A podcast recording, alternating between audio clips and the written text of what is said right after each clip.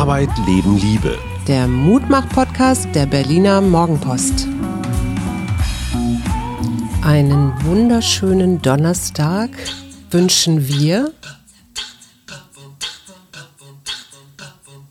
Hörst du das? Ja, klar. Das ist unfassbar lustig, weil Billie Jean von Michael Jackson von ein paar Franzosen nur mit Koch- und Essbegriffen jetzt nachgesungen wurde. Tart, Pizza, Pizza, Pizza, Kisch. Tart. Humus.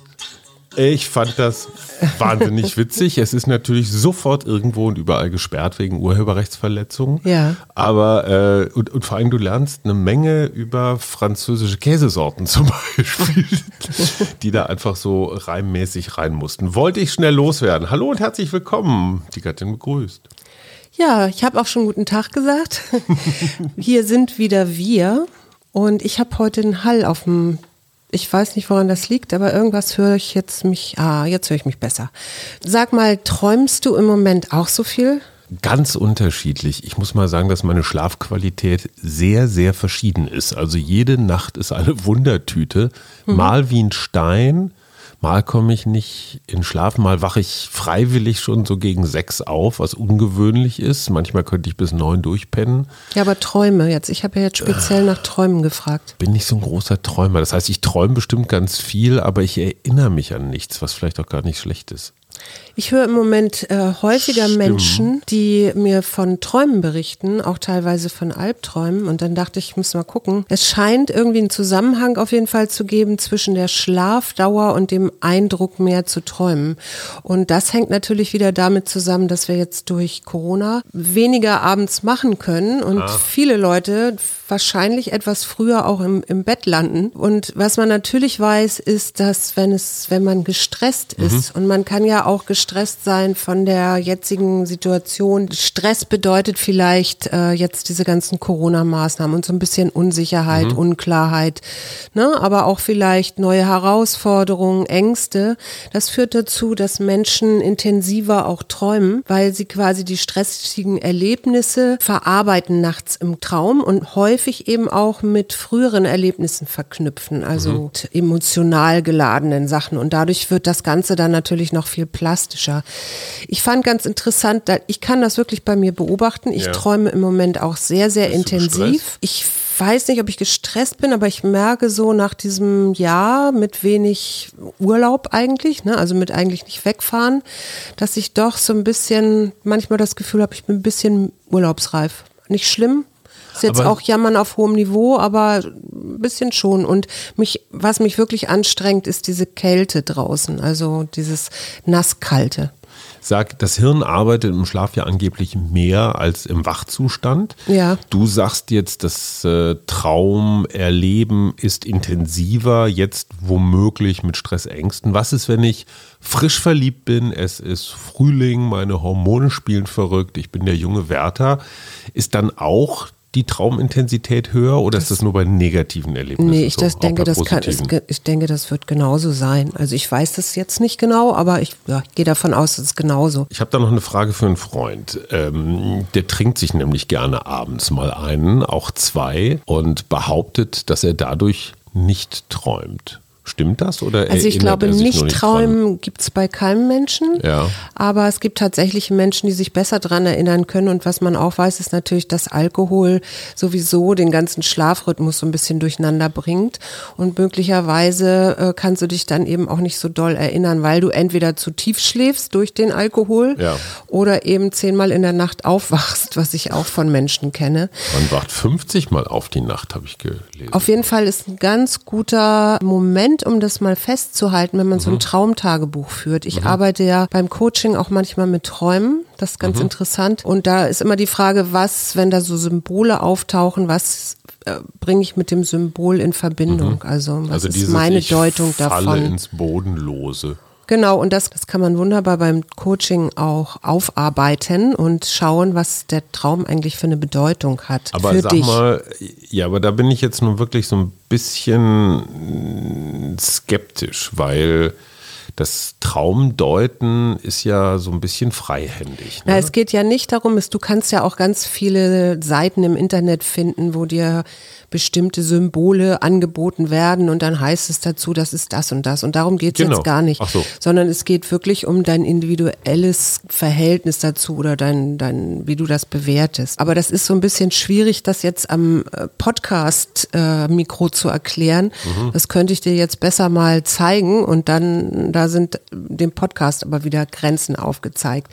Ich wollte nur sagen, wer sowas mal machen möchte, wenn er ein Traumtagebuch führen will, mhm. das Beste ist, wenn man morgens aufwacht und man hatte einen Traum, dann so liegen zu bleiben, wie man aufgewacht ist und sich den Traum nochmal in die Erinnerung zu holen, also mhm. sich den wirklich nochmal, was habe ich alles geträumt, wovon habe ich geträumt und dann als nächstes sich das wirklich aufzuschreiben. Wenn du dich nämlich umdrehst oder am besten noch auf Toilette gehst oder so, dann ist der Inhalt häufig weg. Das kenne ich. Meistens. Ja, ne? Ich kenne auch immer nur so Versatzstücke von Träumen. Mhm. Also ich wäre kein guter Traumtagebuch. Deuter. Sag mal, die Kanzlerin ja, heute, die, die hat, glaube ich, auch schlecht geschlafen gestern Abend. Nee, das fand ich überhaupt nicht, weil ich fand die unglaublich, also für ihre Verhältnisse unglaublich emotional und genau. gleichzeitig aber auch äh, so klar, was es jetzt geben muss, damit wir endlich von unseren Zahlen runterkommen. Und ich fand diese Zwischenrufe von der AfD unmöglich. Ja und kann dazu nur sagen, interessanterweise da, wo die äh, AfD überdurchschnittlich hoch gewählt worden ist, ne, also mhm. stark abgeschnitten hat, gibt's jetzt auch überdurchschnittlich stark betroffene Regionen, nämlich wenn wir Sachsen und an, uns angucken, Landkreis Bautzen, Landkreis Görlitz, Erzgebirgskreise und Landkreis Meißen. Ganz ich hohe Zahlen. Dazu eine, einen Zusammenhang. Was denkst du? Ich kenne das Gegenteil. Es gibt Städte, wo die AfD gar nicht gut abgeschnitten hat. Meine Heimatstadt Münster gehört dazu. Wir hatten das schon mal. Hamburg, die Hansestadt auch. Da sind die Zahlen vergleichsweise niedrig. Ja. Nicht alles, was evident ist, ist auch ein Zusammenhang. Ich weiß. Das haben wir alle mal früher in der Uni in Statistik gelernt. Insofern wäre ich da etwas vorsichtig. Ja, was ich allerdings richtig. von der Forschung her spannend gefunden hätte, wäre zu erfahren, ob diese Demonstration Demonstrationen, egal wo sie stattgefunden haben, ob Leipzig, Berlin, Frankfurt, ob praktisch die Rückkehrer so eine mhm. Art Spreader in ihren jeweiligen Heimatgemeinden waren. Also ob Demonstrationen tatsächlich, ne, ohne Masken, mhm. ohne Abstand und so, ob die irgendwas gemacht haben. Mhm. Auf der anderen Seite kann man jetzt natürlich auch ein tückisches Spiel, also würde ich an Verschwörungserzählungen glauben, ich sagen, die machen das absichtlich. Die mhm. AfD durchseucht das Land, damit die Regierung jetzt endlich fällt. Aber lass uns nochmal zur Kanzlerin zurückkommen. Ich fand das auch gar nicht negativ, wie sie aufgetreten hat, aber ich glaube, vor so einer Rede schläft man schlecht. Ich glaube nicht, dass die gut geschlafen hat, weil ich fand sie sehr unmerklich in ihrer Art. Ja, sie hat ja fast halt gefleht. Also sie hat ja, ja, sie hat ja wirklich, sie war ja, ich manchmal hatte ich den, den Eindruck, sie war den Tränen fast nah, mhm. weil sie gesagt hat, hat, hey Leute, kapiert doch bitte, wie einfach das alles ist. Ja. ja? Und dazu passt eine Geschichte, die du jetzt, äh, ich glaube auf Spiegel Online habe ich es gelesen, diesen Zusammenhang zwischen Todeszahlen. Also wir haben jetzt schon die erste Welle im Frühjahr, was mhm. Tote angeht, haben wir schon überholt. Haben wir lange überholt, glaube ich. Sogar, Und es ne? dauert richtig lange, bis dieser Anstieg der Todeszahlen dann trotz Lockdown, dann brauchst du wirklich nochmal zwei, drei Wochen, bis die dann wirklich wieder runtergeht. Ja. Und insofern ist natürlich diese Idee, vor Weihnachten alles dicht zu machen und die Leute praktisch in diese Vorquarantäne, die Drosten ja auch empfiehlt, quasi zu zwingen. Mhm. Ja, es, ich gehe mal davon aus, äh, dass das relativ alternativlos ist. Dazu noch eine hochgeheime interne und für viele Leute wahrscheinlich aber deutlich zu sehende Tatsache, ich habe heute mit jemandem geredet, der sehr, sehr gute Kontakte in den deutschen Einzelhandel hat. Und es ist jetzt schon so, dass allein durch die Andeutungen der Politik die Leute schon völlig panisch die Supermärkte stürmen. Also Mehl und Schlangen. Klopapier ist schon wieder ausverkauft, oder? Ja, es wird, es wird schon wieder richtig gehamstert, so als gäbe es keinen Morgen. Ne? Und alle mhm. Leute sehen dann, ach du Schreck, und die Feiertage fallen, dann ist noch ein Sonntag hinten dran, dann hast du vier Tage ohne was. Aber ich finde dieses archaische Reagieren so, ich habe Angst vorm Verhungern. Ich glaube, das wäre das Letzte, was mir wovor ich in Deutschland ja. Angst hätte. Ja, ich auch. Ich hätte Angst, dass ich nicht immer genau das kriege, worauf ich jetzt gerade Appetit habe. Aber zu verhungern, also ich, will, ich könnte hier an jeder Haustür klingeln bei uns und sagen, ihr habt hier ein Ei oder eine Stulle oder ja, was natürlich. der Geier was. Mhm. Aber woher kommt das? Also ist das wirklich dieses, ist das der Steinzeitmensch in uns, der jetzt komplett frei dreht? Es mag sein, ich kann dir darauf keine befriedigende Antwort geben. Aber hattest du so einen Impuls, so jetzt lass uns mal losrennen und eine Nudel will ich auch noch? nee, also bei, beim Essen überhaupt nicht. Ich habe das so ein bisschen mit den Weihnachtsgeschenken, weil ich sehe jetzt schon, dass die Post völlig überfordert ist. Also Pakete dauern, dauern ewig. Schatz, wir schenken uns nichts. Nee, wir schenken uns ja sowieso nichts, aber es gibt ja noch ein Kind, das äh, sich Brilli. Dinge wünscht. Und ja, aber komm, die Kinder sind echt groß genug, wenn wir denen sagen, nach die, Weihnachten ja, im Januar. Was auch immer, ähm, ey, bitte. Ich glaube nicht, dass das, ich, ich möchte da nicht mitmachen. Ich finde es auch auf eine ganz komische Art und Weise unappetitlich. Ja. Also als ob Konsum jetzt die, der einzige Weg ist, damit umzugehen, was auf uns zukommt. Nee, nee, ich habe es ja auch nicht gemacht bisher, aber ich, also ich weiß, dass es so einen Gedanken kurz gab. Ja. Aber ich habe mich gefreut, äh, weil ich ja ab und zu etwas tue abends mhm. und das hörst du ja auch immer. Ich gurgel nämlich. und die, aber nicht mit Salzwasser. Nee, nicht mit Salzwasser, Wasser, aber die Deutsche Gesellschaft für Krankenhaushygiene mhm. hat jetzt gesagt, also mindestens zweimal täglich Kochsalz gurgeln oder auch äther mit ätherischen Ölen. Äh, da gibt es nämlich eine Studie der Uni Greifswald inzwischen zu. Mhm. Das verringert die Symptome und vor allen Dingen das Entscheidende dabei ist ja, wenn du dir tatsächlich Corona eingefangen hast, mhm. bist du ja schon, bevor sich überhaupt Symptome mhm. zeigen, infektiös mhm. und dadurch äh, verminderst du die Virenlast auch. Das heißt, mit den ganz alten Mittelchen, Gurgeln und Nasenspray ja. und eben auch dem äh, Feuchthalten zum Beispiel der Nase, was man ja bei Nasenspray macht, Aber verhinderst so, du, dass das Virus sich so einnisten kann, mhm. dass du einen, einen höheren Ausstoß an Virus hast. Aber wäre es dann nicht eigentlich doppelt gut, wenn man mit einem keimtötenden Mittel gurgelt. Also mir fällt da Linie Aquavit ein oder karibischer Rum oder du, das sowas. Solltest du den ähm, Wissenschaftlern der Uni Greifswald mal vorschlagen, weil die haben sich jetzt nur konzentriert auf Kochsalz. Das funktioniert wohl ziemlich gut und auch Listerine, diese äh, Mundspülungen mhm. für Zähne scheinen gut zu funktionieren. Malebrine kenne ich, dieses blaue Zeug. Das ist super. Das ist genau. mein Lieblingshausmittel. Im Übrigen auch eine Empfehlung, die man schon während der spanischen Grippe gegeben hat. Hat bombig geholfen. Sag mal, ich habe ja mal mit Frau Merkel zusammen auch gegurgelt. Wir haben Riesling gegurgelt. Das ist aber schon über 20 Jahre her. Da war sie noch nicht Kanzlerin. Das war jetzt eine total super Überleitung zurück zu ihr. Du hast vor ein paar Tagen mal gesagt, dass Frauen in Führungspositionen ein, ein doppeltes Problem haben. Mhm. Wenn sie zu emotional sind, dann mhm. gelten sie als weicheiig. Und wenn sie zu doll auf den Tisch hauen und so einen dicken machen, dann gelten sie als zu hart. Also es ist wahnsinnig schwierig. Ich sag mal so, der emotionale. Sie sollten rational bleiben. Schon klar. Also der emotionale Korridor für Frauen in Führungspositionen ist eng. Ja. Frau Merkel war heute im Bundestag für mein Empfinden sehr emotional. Ja. Also auf der Merkel-Skala war das, auf der Merkel-Skala von 0 bis 10 war das eine 11 mhm. in Emotionen. Mhm. Untergräbt sie damit ihre Autorität? Hast du das Gefühl, sie wird dadurch ja, nee, ich glaube tatsächlich in diesem Fall, weil man kennt sie ja eigentlich immer sehr überlegt, genau. sehr faktenlastig. In diesem Fall glaube ich tatsächlich, dass das äh, nochmal ein gutes Zeichen war im Sinne von absolut roter Alarmglocke. Mhm. Wenn Frau Merkel schon anfängt, emotional zu werden, dann ist es wirklich so kurz vor zwölf. So habe ich das verstanden. Und sie hat ja selber okay. auch gesagt, sie ist eine Frau der Aufklärung. Sie mhm. hat nicht umsonst Physik studiert, weil is Schwerkraft, Lichtgeschwindigkeit und andere halt. Fakten mhm. Naturgesetze sind, die man nicht anzweifeln kann, weil sie einfach so sind. Und genauso ist es mit der wissenschaftlichen Forschung. Und insofern fand ich das, äh, ich fand das heute gut. Das war wirklich mal so, es rei wir, wir müssen jetzt handeln. Sag mal, äh, kennst du Herrn, äh, jetzt habe ich den Namen, wo habe ich ihn mir denn aufgeschrieben? Auf jeden Fall den grünen Umweltminister von Baden-Württemberg? Nee, ich kenne nur den Oberbürgermeister von Tübingen.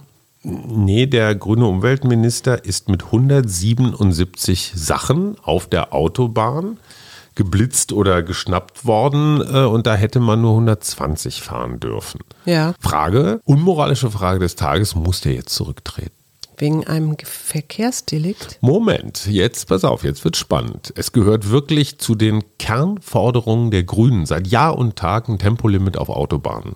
Das ist grüne DNA. Das ist fast so wie Atomausstieg.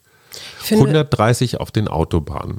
Und jetzt hast du hier ein doppeltes Vergehen. Erstmal ein ganz klarer Verstoß gegen die Verkehrsregeln. Das kostet ihn zwei Punkte, vier Wochen Fahrverbot und ich glaube so irgendwie 250 Tacken. Damit kann man ja leben. Aber wenn einer 177 fährt als Grüner und das eigene Parteiprogramm damit sowas von verrät, muss der zurücktreten oder nicht? Was denkst du denn? Das ist wie, als, als wenn, stell dir vor, du bist FDP-Minister und zahlst Steuern. Ja, was denkst du Musst du denn? auch zurücktreten. Weil die finden ja, dass Steuern zahlen auch. Sagen wir mal so, wenn er jetzt ein ganz sauberer wäre, könnte er, ja, kann man das machen? Zumal, ich meine, die Grünen gehen jetzt in einen Wahlkampf rein äh, mit ausgesprochen schlechten Voraussetzungen in Baden-Württemberg. Die haben jetzt da in Stuttgart verloren und Kretsche läuft auch nicht mehr so dufte. Also das würde vielleicht für die Hygiene im Wahljahr ganz gut sein. Natürlich denkt er sich auch, ja, pff, jetzt ist gleich Weihnachten und Lockdown und dann ist die Nummer auch wieder vergessen. Ich finde ja, dass die Grünen schon so ein bisschen mit gutem Beispiel vorangehen sollten. Weißt du, und wie gesagt, wenn das jetzt ein AfDler gewesen wäre oder ein FDPler oder wer auch immer, hätte ich nichts gesagt. Aber genau die Partei, und ich finde ja das mit den 130 finde ich echt problematisch, weil wenn ich von Hamburg nach Berlin unterwegs bin, spät abends und die Autobahn ist komplett frei, und ich sag mal, das ist jetzt kein Auto, was unfassbare Mengen äh, äh, Emissionen rausballert. Ja. Warum soll ich dann eine Stunde länger auf der Autobahn sein? Oder eine halbe oder sowas? Also, so, meine Regelung ist ja immer, wer Elektroautos hat, darf so schnell fahren, wie er will. Und wer Verbrenner hat, muss 80 fahren. Was meinst du, wie schnell wir Elektroautos überall auf der, auf der Welt durchgesetzt hätten? Weihnachtsgeschenke mit J. Ich habe noch ein kleines Ah. Geschichtchen, das ich dir gerne erzählen würde oder eine Frage an dich. Ja. Was haben freilebende Pandas mit Pferdemist zu tun? Freilebende Pandas mit Pferdemist. Freilebende Pandas suchen insbesondere nach Regenfällen auf Weiden diese Pferdemisthaufen auf, weil da psilobizinhaltige Pilze wachsen. Nee, so einfach ist es nicht. Okay. Äh, Aber es hat, es ist auch eine Frage, die sich chinesische Mhm. Forscher gestellt haben. Und zwar haben die beobachtet, dass äh, wenn es kalt wird, also Mhm. unter 15 Grad, diese Pandas also Pferdemist suchen, Mhm. daran riechen, dann reiben die sich die Wangenpartien ein, dann Mhm. rollen sie sich darin und schmieren weitere Körperpartien ein. Mhm. Und die machen das je häufiger, je kälter und je frischer es ist. Und Mhm. lieben auch am liebsten natürlich frischen Dunk. Das haben die dann, ähm, diese Forscher im Zoo von, weiß ich nicht, Pyong. wahrscheinlich, Pang. äh, weiter getestet und da war das genau das Gleiche. Also sie haben, und die bevorzugen auch Pferdemist. Jetzt ist man sich relativ sicher, da gibt es nämlich im Pferdemist eine Substanz, die heißt Beta-Choryophyllene. Äh, das sind so sekundäre Pflanzenstoffe, die in ätherischen Ölen enthalten sein könnten. Und der Panda hat auf seiner Haut einen Rezeptor, einen Kälterezeptor. Das heißt, der feuert ganz stark, wenn es zu kalt wird. Und jetzt denken die Wissenschaftler, dass der sich deswegen damit einschmiert, weil dann diese ätherische Ölsubstanz quasi die Kältetoleranz der Tiere erhöht. Ja, also den, die haben dann nicht mehr so das Gefühl, es ist so richtig kalt. Ich finde, das ist eine Bombengeschichte, mit der wir über die Weihnachtstage schon mal, das ist so ein, so ein Diskussionsanreger. Oder? Ne? Ja, absolut. Also können, vielleicht sollten wir nicht mehr irgendwelche Plastikjacken kaufen, um den Winter gut zu Sondern uns einfach uns mal ein einfach bisschen- Pferdemist auf die Haut schmieren. Schatz, du fängst an. Weihnachtsgeschenke mit J. Ja, ich habe äh, gedacht, einen Jodelkurs, allerdings nur online, ne? wegen Mhm. Ja, der klar. Aerosole. Ich würde dir ein paar Johanniskrautpillen schenken, damit du ein bisschen entspannter wirst. Ja, das wollte ich dir auch gerne schenken Mhm. und dann auch so eine richtig hohe Dosis. Dann Johannisbeerlikör, Mhm. Eine Reise nach Johannesburg. Jingle Bells CD. Ein Joghurtpilz. Oder ist das, wie heißen diese Dinger, die Joghurt machen? Das die sind doch so- Joghurt machen das sind. Sind das so Knubbel, ne? Sind das nicht Pilze? ja, ich weiß, was du meinst, aber ich komme nicht drauf. Joghurtpilz. Ah, ja, mit Joghurt hatte ich auch was, ein Joghurt-Fruchtgummis. Mhm. Ich habe eine Jurte für dich noch. Ja, und ich habe einen Jackeneinstecker.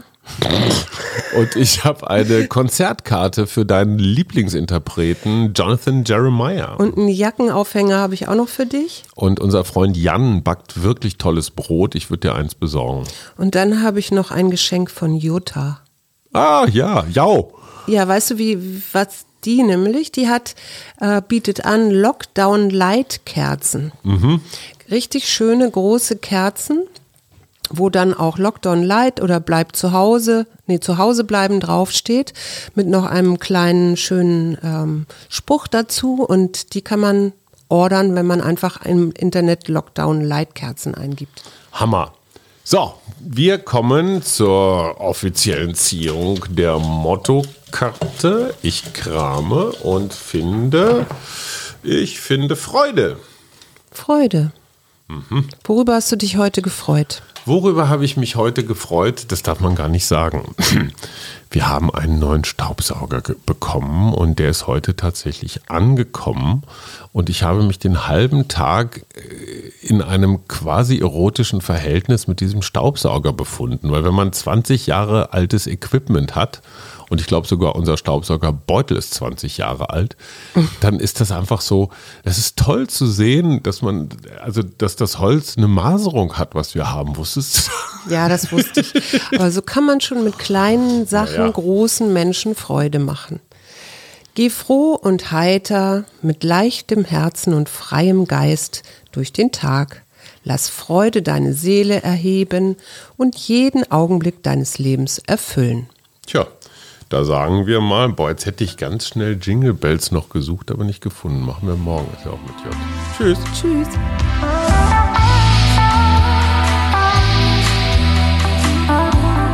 Wir. Arbeit, Leben, Liebe. Der Mutmach-Podcast der Berliner Morgenpost.